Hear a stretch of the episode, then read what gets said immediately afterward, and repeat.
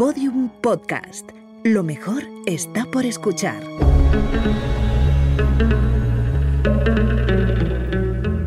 Dentro de la pirámide, con Nacho Ares, en Podium Podcast.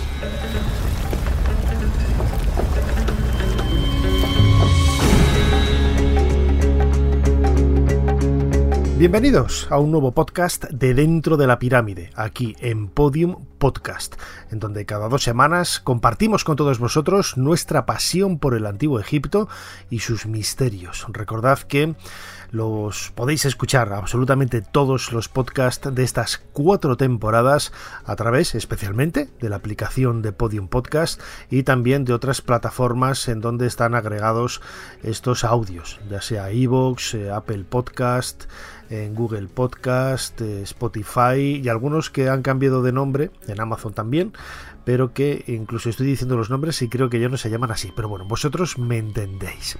Y antes decía, ¿no? Vamos a hablar de, de, de enigmas y qué mayor enigma que la música que estáis escuchando de fondo. Seguro que os habrá sorprendido. Sí, hemos cambiado de sintonía. Hemos eh, remezclado la sintonía que estamos usando eh, todas las semanas en el canal de YouTube dentro de la pirámide, canal homónimo, y hemos bueno, pues decidido ¿no? lanzarla a partir de, este episodio y vamos a haber esperado al final de la temporada o al inicio de, de, de otra. Y bueno, pues eh, como todo es arbitrario en este mundo, nosotros nos regimos por un sistema decimal, pero da igual al final eh, cuál es el guarismo con el que mm, decidamos eh, hacer nuestros actos, pues hemos decidido que este capítulo dedicado a ese Egipto si era extraterrestre era el mejor para que disfrutéis a partir de ahora de esta nueva sintonía de dentro de la pirámide.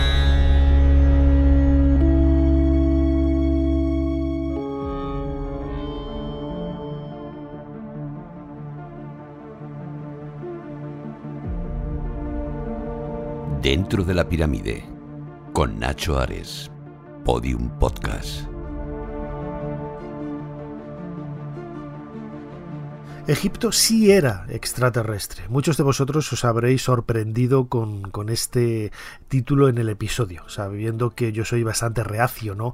a este tipo de teorías un tanto ensoñadoras eh, y extrañas, insólitas. Yo he de reconocer, había un capítulo, recordadlo, en la segunda o tercera temporada, eh, titulado ¿En qué me he equivocado? ¿no? donde hablaba de mis orígenes precisamente, pues con todo ese, ese mundo tan apasionante, porque no hay que negarlo, es terriblemente apasionante dedicado a los misterios que hay alrededor del antiguo Egipto. Algunos de ellos lo vinculaban con visitas de seres extraterrestres en la antigüedad, de continentes perdidos, ¿no? como la Atlántida. Todo ello yo he crecido con, con ellos, siendo niño, siendo adolescente. A mí esa literatura me fascinaba y es cierto que a medida que he ido estudiando, a medida que he ido aprendiendo, viajando, leyendo, he descubierto por mis propios medios y he sacado mis propias conclusiones, que quizás no son las correctas, quizás no es la verdad absoluta, pero yo creo que por lo menos se acerca bastante.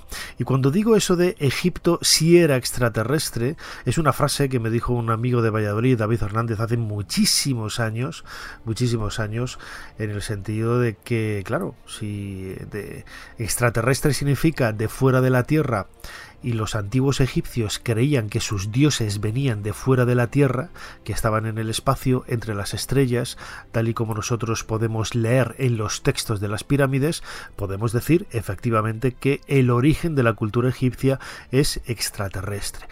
Pero hay algo más. Hay algunos objetos encontrados en, tumbas, en concreto, por ejemplo, una de las más conocidas de la que hemos celebrado hace pocos meses, esos 100 años del descubrimiento de la tumba de Tutankamón, que quizá es una de las evidencias físicas más claras que tienen los antiguos egipcios, o que mejor dicho, tuvieron los antiguos egipcios para compartir con nosotros ese legado extraterrestre que tanto les llamó la atención. Vamos a escuchar un fragmento de un documental de National Geographic, Tesoros Redescubiertos, presentado por mi buen amigo Chris Naunton, en donde se hace alusión a uno de los objetos más extraños, más insólitos que han llegado hasta nosotros y que apareció precisamente en la tumba de Tutankamón.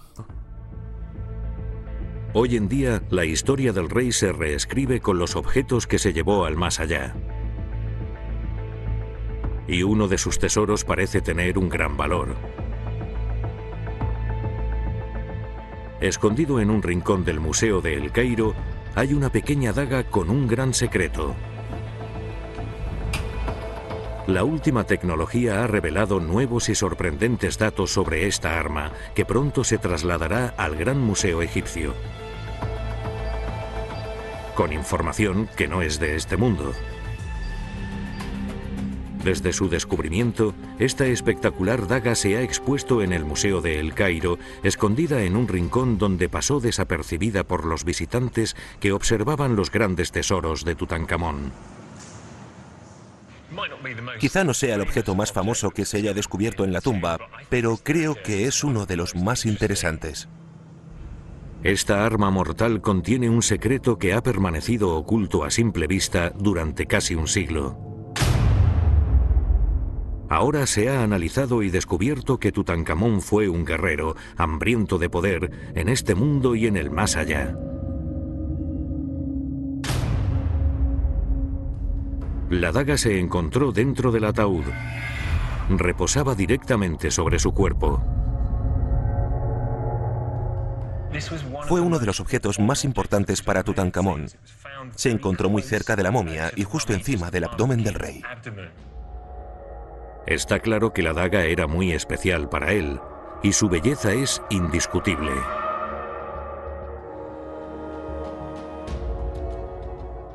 La empuñadura está decorada de manera extrema y cuidadosa con oro, y estas bandas llevan incrustaciones de materiales preciosos. El extremo está hecho con cristal de roca, y la vaina de oro se ha decorado con un patrón floral muy complejo. Pero la tumba de Tutankamón está cubierta de oro y gemas. Así que, ¿por qué se enterró esta daga dentro de su ataúd y junto a su cuerpo? ¿Por qué es tan valiosa? La respuesta se encuentra en el filo.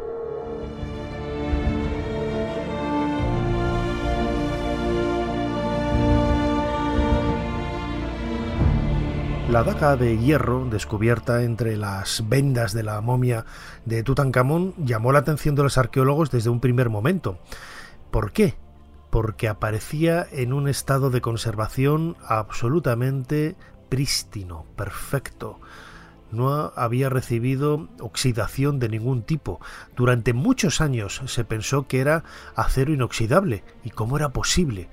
que hubiera acero inoxidable en el antiguo Egipto. Es algo que rompe todos los esquemas de nuestro conocimiento, superando incluso con creces algunas de las ideas que muchos habían planteado hasta entonces. ¿no? Sabemos que el hierro llega a Egipto con, con los eh, hititas, ellos son los que eh, descubrieron, o mejor dicho, empezaron a fabricar eh, armas de, hierro.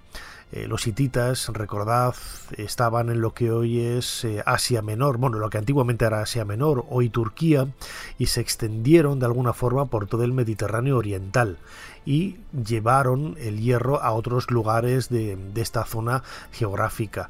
El hierro también apareció de forma casual en otros lugares del planeta, como en la península ibérica, y eh, bueno pues el trabajo de, este, de este metal bueno pues fue surgiendo ¿no? a medida que los seres humanos fueron evolucionando y fueron capaces de poder eh, alcanzar temperaturas en los hornos como para poder eh, fundir el hierro este metal y hacer con moldes pues herramientas objetos etcétera en el tesoro de Tutankamón hay varios objetos de hierro hay broches, hay amuletos, hay puntas de unos buriles, es decir, es relativamente común. Recordemos que estamos a mediados del siglo XIV, antes de nuestra era, y ya en esta época ya existía el hierro, eh, el hierro mineral, ¿no? el hierro que, hay en las, minas y que se trabaja con tanta profusión en el Mediterráneo Oriental, en este caso, como decía, gracias a los hititas. Pero esta daga descubierta entre las vendas de la momia de Tutankamón, tenía algunos elementos muy especiales. Elementos que, si bien es cierto, se sospechaban desde hace décadas y ya hubo una serie de análisis que lo confirmaron hace prácticamente 20 o 30 años, si no recuerdo mal, Recientemente, recientemente eh, se hizo un estudio mucho más exhaustivo de la hoja de esta, de esta daga, de este cuchillo, con ese mango, con esa filigrana en oro, en, pasta vítrea y ese cabezal de, de, roca, de cristal de roca absolutamente maravilloso. Y el resultado, como vamos a escuchar en este otro fragmento de ese documental de National Geographic, descolocó a todo el mundo. Quizá el aspecto más interesante sea el filo, que está hecho de hierro. El hierro es uno de los elementos más comunes de la Tierra. El misterio ha desconcertado a los expertos desde el descubrimiento de la daga hace casi un siglo. Hasta hace poco tiempo era imposible saber de dónde procedía el hierro sin destruirlo. Pero ahora, gracias al uso de análisis de rayos X no destructivos y avanzados, los conservadores pueden ver un rayo de luz en este antiguo misterio porque hay algo más que hierro en este filo. Esta técnica nos permite ver una huella química única en el filo de la daga. Su importancia nos indica el porcentaje de elementos diferentes y variados. Empecemos. El hierro se produce en la naturaleza cuando se mezcla con otros elementos y esta mezcla es única para cada fuente del metal. Al identificar la huella química y única del filo, los conservadores han podido localizar su origen. Necesito que todos os mováis tres metros por cuestiones de salud y seguridad, porque vamos a activar los rayos X. La máquina lanza rayos X de alta potencia en el filo de la daga. Y con la energía que se refleja, se revelan los elementos que hay en su interior. Vale, ya está. Esto es el resultado de la prueba de rayos X y podemos ver los elementos que contiene y la composición química. Estos tres picos representan el hierro, el níquel y el cobalto. Vale. Se ha encontrado una proporción de níquel inusualmente elevada. ¿Qué nos dices sobre el tipo de hierro que se utilizó para hacer esta daga? Este tipo de composición química no se encuentra en el hierro fundido en Egipto, ni siquiera en este planeta. No hay ningún lugar de la Tierra cuyo hierro coincida con el de esta daga. Si el hierro no procede de este planeta, ¿de dónde viene? Solo puede proceder de los meteoritos. ¿De los meteoritos? Así es. El hierro de la daga de Tutankamón es extraterrestre.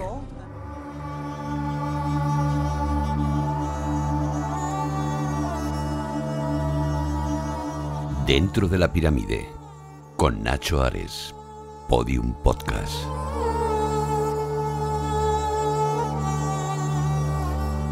Y así ha de reconocerse, literalmente, es una daga extraterrestre, porque viene de fuera de la Tierra. Ahora bien, es ambiguo, ¿no? Un poco ese, ese término en el sentido de que no estamos reconociendo en absoluto que haya venido un extraterrestre a traerlo, ¿no? Cayó por su propio peso, nunca mejor dicho, por la acción de la gravedad. Pero este tipo de, descubrimientos, este tipo de hallazgos no son extraños ¿no? en el mundo de la antigüedad y en concreto en el, en el mundo egipcio. Sí que es cierto, por ejemplo, que cuando eh, se han encontrado evidencias, algún día haremos un podcast dedicado a la tecnología, al trabajo de la piedra, por ejemplo, en el antiguo Egipto, es muy difícil ¿no? explicarlo a través de, la voz, a través de, sonidos, pero lo podemos intentar. ¿no? En nuestro canal de, de vídeo dentro de la pirámide. En YouTube hay varios vídeos precisamente hablando un poco de este, de este tema. Pero sí que es cierto que muchos de los interrogantes que ha planteado la cultura faraónica, especialmente en los últimos 60-70 años, después de ese boom, a partir de los años 40 y 50 de los platillos volantes, ha hecho que muchas de esas teorías eh, intenten justificarse o intenten explicarse por medio de la presencia de seres alienígenas venidos de lejanas galaxias eh, que llegaron a la Tierra que crearon la humanidad tal y como la entendemos eh, en la actualidad o construyeron grandes obras como las pirámides, por ejemplo, de la meseta de Giza. Yo siempre me he hecho la misma pregunta. Eh, ¿Cómo es posible que una civilización extraterrestre venga desde tan lejos con una tecnología tan sofisticada, utilizando seguramente materiales eh, novedosos, eh, invenciones, eh, ingenierías y aparatos de lo más sofisticado y no se les ocurra otra cosa que construir con piedra. Bueno, pues eh, cuando menos, cuando menos es llamativo. Pero es cierto que, por ejemplo, en la década de 1960 hubo el nacimiento de una literatura, podríamos decirlo, ¿no? Histórico alienígena, eh, está por una parte la arqueoastronomía, pero por otra parte está la astroarqueología, que intenta buscar orígenes astrológicos más esotéricos en el mundo de la, arqueología. Y Eric von Däniken, del que tengo que reconocer que yo soy fan absoluto, fue pionero en, ese tipo de planteamientos. ¿no? Él decía que las evidencias que iba viendo aquí y allá en lugares diferentes del mundo, pues eh, sobre proezas desde el punto de vista tecnológico solamente se podrían haber conseguido con la ayuda de seres extraterrestres. Y yo de pequeño y de mayor he seguido leyendo muchísimos de los libros de Eric von deniken, muchísimos de los libros de Zacharias Sitchin o de otros eh, investigadores. Ahora lo veo con, con otros ojos, es cierto, pero no deja de ser un tipo de literatura interesante eh, curiosa, llamativa y que entiendo y reconozco pues que, es normal que tenga muchísimos, muchísimos seguidores porque las teorías son muy atractivas. Vamos a escuchar a Eric von Däniken en una entrevista que hizo eh, Fernando Jiménez del Oso en el año 79, 1979, en ese programa mítico de televisión española más allá, en donde él habla ¿no? de, esos inicios un tanto renqueantes antes de, poder publicar su primer libro. Eh, los carros de los dioses era el título original en alemán, pero se tradujo en castellano como Recuerdos del futuro. Este es Eric von Deniken. Cuando tú llevaste el libro, de tu primer libro al editor, ¿te costó mucho trabajo que lo publicaran? Eh, ¿Lo aceptaron enseguida o hubo problemas? Mein Gott, äh, das war ein einziges Drama. Dios mío, aquello fue un solo drama. Yo tenía deudas. He mandado mi libro a aproximadamente 20 editores y todos me lo rechazaron. Por supuesto, estaba muy desilusionado. Después me puse en contacto con un periodista, el doctor Thomas von Randau, es el periodista eh, encargado del departamento científico del eh, semanal Die Zeit. Yo le he demostrado mis, eh, mis pruebas, me enseñaron mis manuscritos, pero él al verlo dijo, no, esto no es un tema para un periódico o para un semanal, habría que hacer un libro de ello. Dije, bueno, esto también lo pienso yo, pero ¿cómo editarlo? Dice, yo conozco a uno y telefoneó con un amigo en la editorial Econ en Düsseldorf. En realidad yo ya había presentado mi libro ahí, como en todos los otros sitios, pero me lo habían rechazado. Por supuesto, yo esto no lo dije. Y por fin, entonces aquel contacto funcionó. Eh, yo fui invitado a ir allí y eh, me aceptaron por fin mi manuscrito. Eran 400 hojas con 40 páginas en imágenes. Después de algunas semanas me contestó el editor diciendo que podían hacer una primera edición de 3.000 ejemplares, pero yo tenía que estar de acuerdo con abreviar el manuscrito radicalmente. Era demasiado científico, demasiado largo, nadie iba a leer este libro. Y bueno, como yo tenía muchas deudas y muchos problemas, todo me fue igual y dije, bueno, pues hacer lo que queráis tal de que este libro se publique. Esto fue mi primer libro, El recuerdo del futuro. Eh, fue escrito de un modo bastante agresivo en contra de mi, eh, en contra de mi voluntad inicial. Fue más que nada por causa de la abreviación. Se editaron 3.000 libros en principio y estas eh, ediciones se vendieron enseguida. Ahora editamos 40 millones de libros.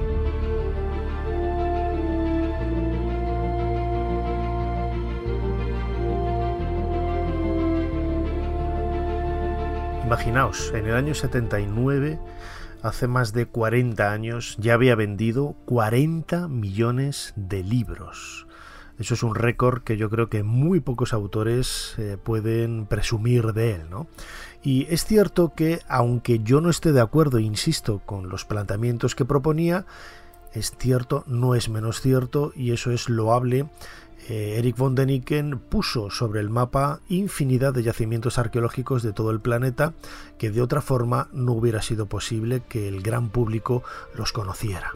A partir de sus libros se hicieron documentales de televisión, se hicieron películas y otros autores intentaron seguir su, mismo periplo eh, literario. No lo consiguieron quizás con, tanto éxito, pero ahí se marcó un poco ¿no? el, camino que hoy por hoy lo podemos eh, seguir viendo ¿no? en, series de, televisión como los eh, antiguos astronautas en el canal Historia, en donde podemos ver a, Giorgio Zúcalos, este griego suizo como Eric von Däniken, que también era, es no ha fallecido todavía, es eh, suizo, hablando de, de, esos antiguos astronautas, eh, que seguramente es una proyección de ese presentismo ¿no? que hemos criticado tantísimas veces aquí, ¿no? porque los extraterrestres que nos visiten van a hacerlo de la misma forma con que nosotros viajamos fuera de nuestro planeta, ¿no? pues con escafandras, con cohetes y este tipo de, cosas. ¿no? Es ese presentismo, esa proyección, al igual que hablar, por ejemplo, de, bombillas en la antigüedad. ¿no? ¿Y ¿Por qué van a inventar ellos las bombillas y utilizar las bombillas tal y como nosotros las utilizamos? Es una teoría que nació en los años 90, pero que con el paso del tiempo se ha venido abajo porque las bombillas ya no tienen el aspecto que tenían en los años 90. Entonces no tiene ningún sentido estar comparando ese presente del momento en donde se lanza la teoría con, ese pasado remoto para explicar cosas que nos llaman la atención, pero que en muchas ocasiones, como luego veremos, se pueden explicar por medio de la simple lectura, ¿no? de la simple lectura de esos eh, textos. Eric von Däniken tenía razón en un detalle. Los antiguos eh, siempre se habían visto fascinados por el mundo de las estrellas y creían, es cierto, lo vemos en los textos de las pirámides, por ejemplo, cómo existen esos textos de ascensión a partir de los cuales el faraón regresa a las estrellas, literalmente al lugar en donde están sus ancestros, donde viven los dioses. Es decir, ya están viendo ese origen un poco extraterrestre, ¿no? Hay otros textos de la cultura eh, faraónica, en donde se nos habla de la llegada de los dioses desde otros puntos del de planetas, del espacio, etcétera, que, bueno, yo insisto, no creo que tenga que ser tomado al, pie de la, al pie de la letra. ¿no? El dios Osiris, por ejemplo, estaba relacionado con la constelación de Orión, de ahí que la meseta de Giza y las pirámides en el primer milenio antes de nuestra era fueron un lugar de peregrinaje ¿no? para eh, muchas eh, personas en donde querían depositar esas ofrendas al dios Osiris Orión y todo ello, en definitiva, lo que hace es construir un ideal, un ideal que puede estar justificado de alguna forma en hechos reales. Como decía ahora, la, la, creencia por parte de los antiguos egipcios de que por encima de nuestras cabezas, en ese mundo que hoy definiríamos como extraterrestre, estaba el origen de su cultura o, eh, mucho más en concreto, el origen de algunas de algunos de esos mensajes divinos que procedían del espacio. En ese documental de National Geographic, Tesoros redescubiertos del tesoro de, de Tutankamón, Aidan Dodson, un egiptólogo, nos habla precisamente de cómo ese hierro meteorítico que cayó hace millones de años sobre el valle del Nilo y que tomaron los egipcios para hacer la daga que hoy vemos en la momia de, de Tutankamón, pudo marcar un poco ¿no? el devenir de ese pensamiento mágico mirando hacia las estrellas. Su viaje comenzó hace miles o quizá millones de años. Desde el cinturón de asteroides entre Marte y Júpiter a 400 millones de kilómetros de distancia, una masa de piedra y metal descendió hacia la Tierra más rápido que una bala y chocó contra la superficie del planeta, desmenuzándose en fragmentos de hierro fundido. En algún lugar en las arenas de África, estos fragmentos yacieron durante miles o incluso millones de años hasta que se encontraron, se recogieron y se fundieron. Se forjaron y confeccionaron en un objeto de extraña belleza y poder. El hierro de esta daga ha tenido un extraordinario viaje. El egiptólogo Aidan Dodson cree que Tutankamón sabía que este hierro cayó de los cielos. 1500 o 2000 años antes de Tutankamón, ya se habló de un hierro del cielo que era un material milagroso. El hierro tenía un poder y procedía de los dioses. Para Tutankamón, la daga debía ser como un regalo de los dioses.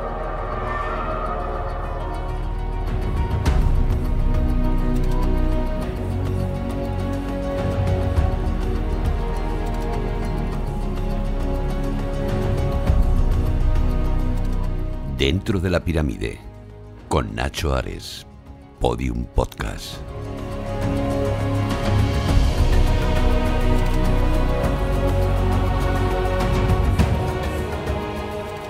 Antes lo decía, no es un caso único y no es un caso que podemos solamente focalizar en la tumba de Tutankamón. Mm, hay otras referencias de ese hierro del cielo que decía eh, Aidan Dodson que aparecen en, textos eh, egipcios. ¿no? Mm, precisamente en la tumba de Tutankamón hay otro objeto, en este caso no es de metal, es un pectoral que apareció en el interior de uno de los cofres que había en la, en la tumba, en donde podemos ver una serie de elementos mágicos que simbolizan un poco algunos de los aspectos ¿no? de la realeza del faraón niño. Lo más llamativo de todo es el pequeño escarabajo de piedra de un color amarillento verdoso que hay en el, en el centro.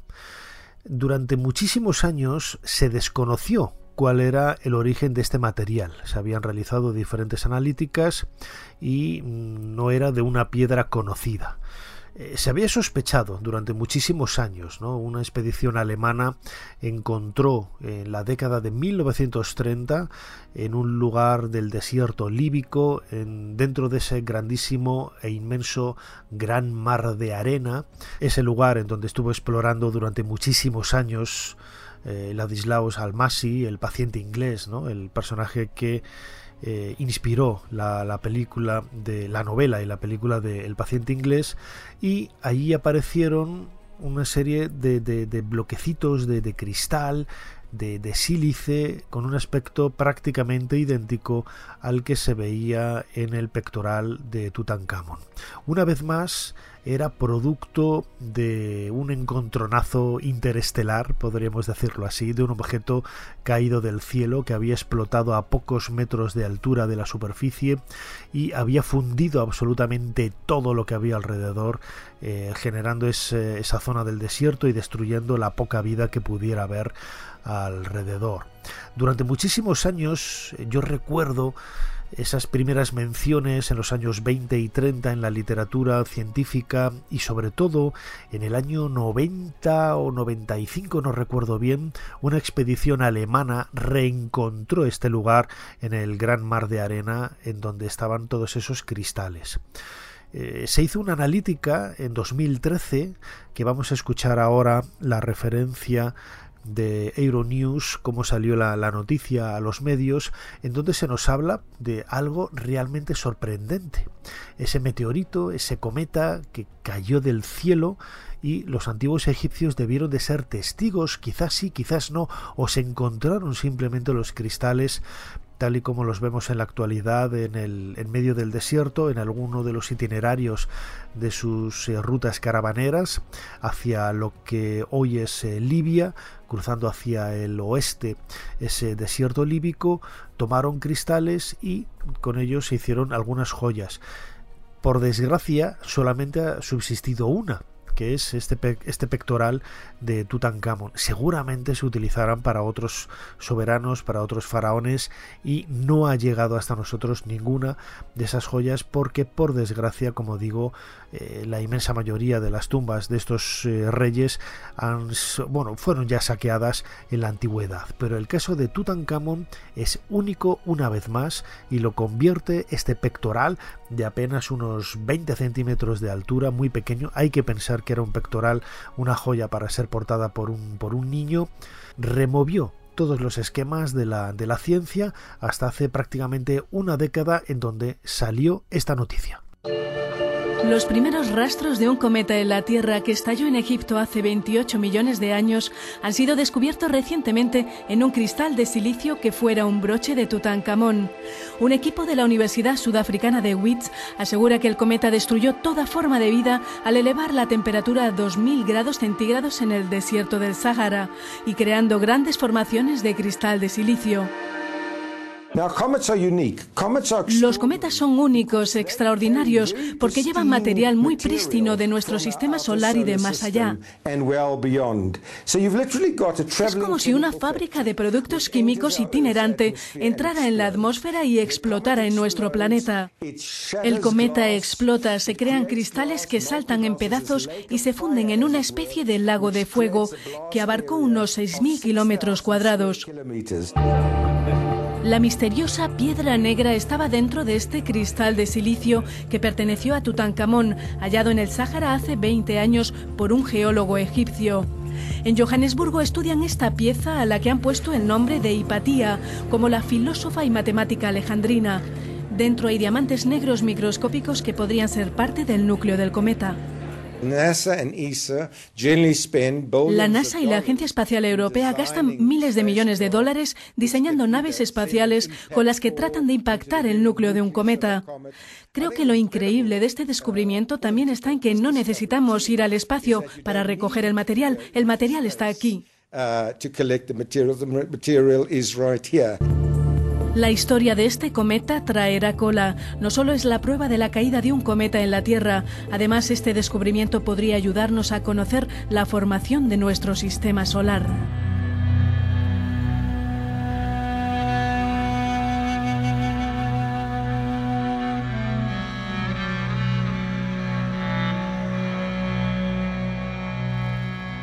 Con estos antecedentes no es extraño que muchas personas en los últimos años, me atrevería a decir, han creado una suerte de nueva religión a partir del negacionismo de cualquier teoría que venga del mundo más académico, del mundo más ortodoxo, y a partir de ese negacionismo pues construyan hipótesis de, trabajo absolutamente irracionales. Mm, yo crecí con, esas eh, ideas ensoñadas de, de, posibles platillos volantes que vinieron hace miles de años ¿no? a visitarnos y que nos dejaron huella profunda. ¿no?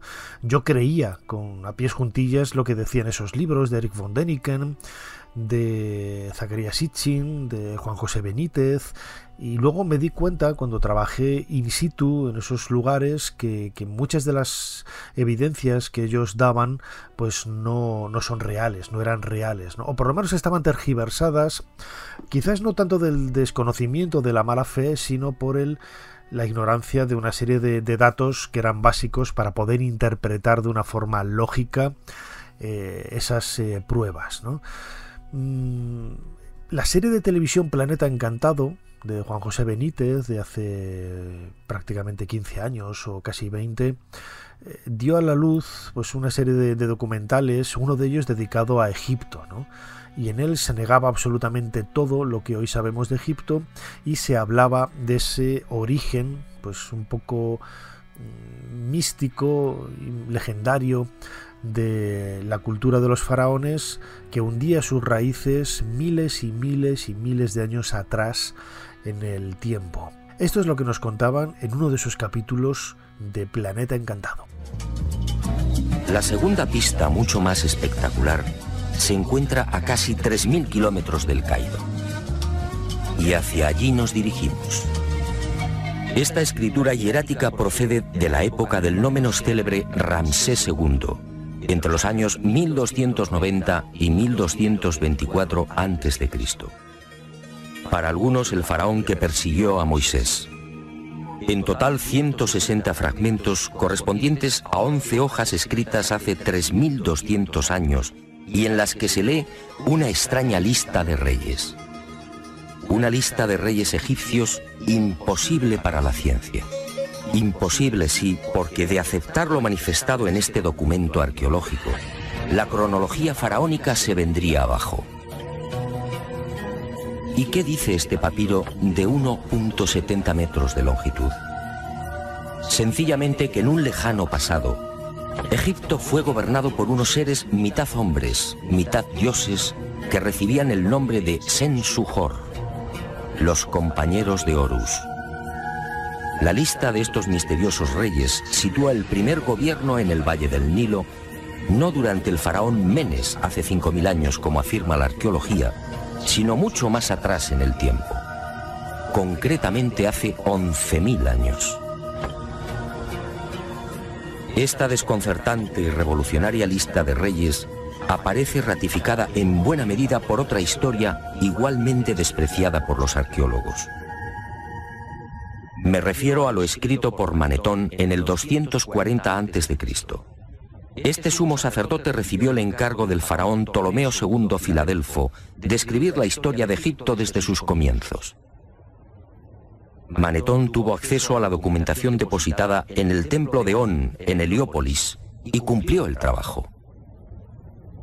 En los escasos fragmentos que se conservan de su obra, en especial en los recopilados por Eusebio, puede leerse algo insólito que, como decía, coincide en lo básico con lo relatado en el canon de Turín. Según Manetón, antes de Menes, el primer faraón de la primera dinastía, Egipto fue gobernado por unos semidioses y también durante miles de años. El sumo sacerdote greco-egipcio no habla de los Ensujor, pero la casualidad es más que sospechosa. ¿Quiénes eran los Ensujor? ¿Por qué los califican de semidioses?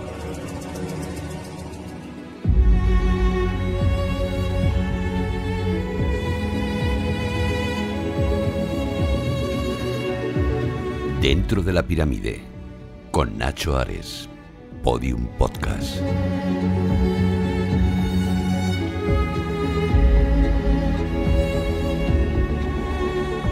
Como decía antes, yo creo que es parte del postureo de una nueva fe, de una nueva religión, dar credibilidad a textos con un trasfondo religioso evidentemente claro, como, como este, en donde se retrotraía el origen de la cultura faraónica, ellos mismos lo hacían para dar ese rancio abolengo ¿no? al mundo de los faraones, es como dar credibilidad al relato del Antiguo Testamento de Adán y Eva, y que ese es el origen de la humanidad. ¿no? O, por ejemplo, cuando mm, se me, me, viene ahora a la cabeza, ¿no? Felipe II tiene un árbol genealógico que le lleva hasta Osiris y que él es descendiente directo de Osiris.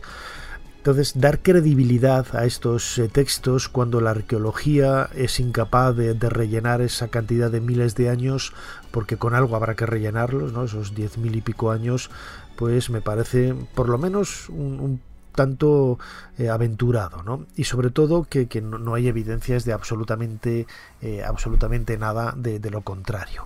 Ahora bien, siempre hay un esfuerzo para ese negacionismo de intentar eh, esquivar ¿no? cualquier propuesta con los pelos de la burra en, la mano y decir que no, porque no, porque no me da la gana a mí.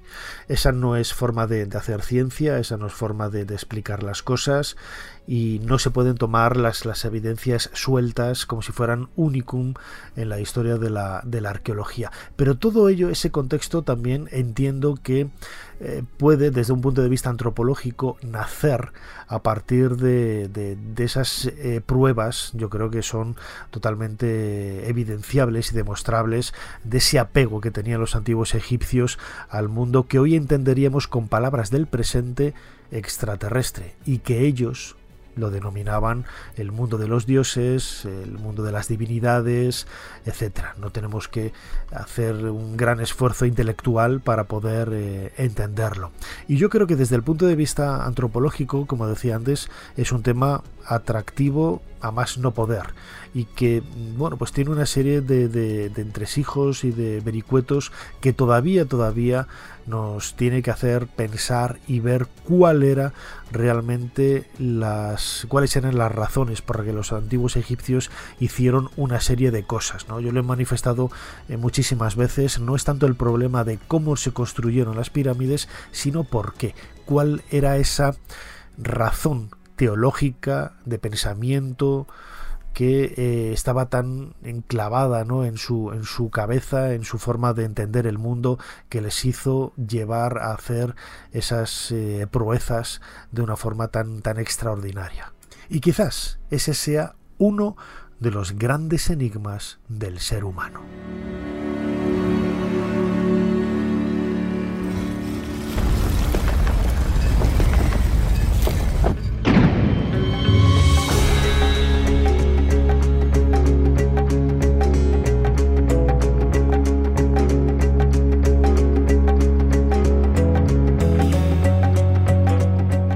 Misterios del ser humano, claro que sí. Extraterrestres, pues todavía no lo sé. Aunque, insisto, yo lo he dicho muchísimas veces, yo creo que hay vida más allá de nuestras fronteras planetarias. No sé si nos visitan o no, pero desde luego que hay vida seguro, seguro, seguro. Hasta aquí este nuevo podcast de Dentro de la Pirámide. Espero que hayáis disfrutado con el cierre de esta nueva puerta. Hemos colocado un nuevo bloque en la pirámide, un bloque en este caso rodeado de enigmas, nunca mejor dicho, por el tema que hemos tratado, ¿no? con esa vertiente real tan singular y que seguro que a muchos de vosotros os habrá llamado la, la atención. Recordad que podéis escuchar todos los eh, programas que hemos emitido hasta ahora en Podium Podcast y que tenemos un canal en YouTube dentro de la pirámide en donde podéis seguirnos también y ver en imágenes muchos de los temas que tratamos también aquí cada dos semanas en Podium Podcast. Nos seguimos escuchando aquí dentro de poco, dentro de la pirámide. Hasta pronto.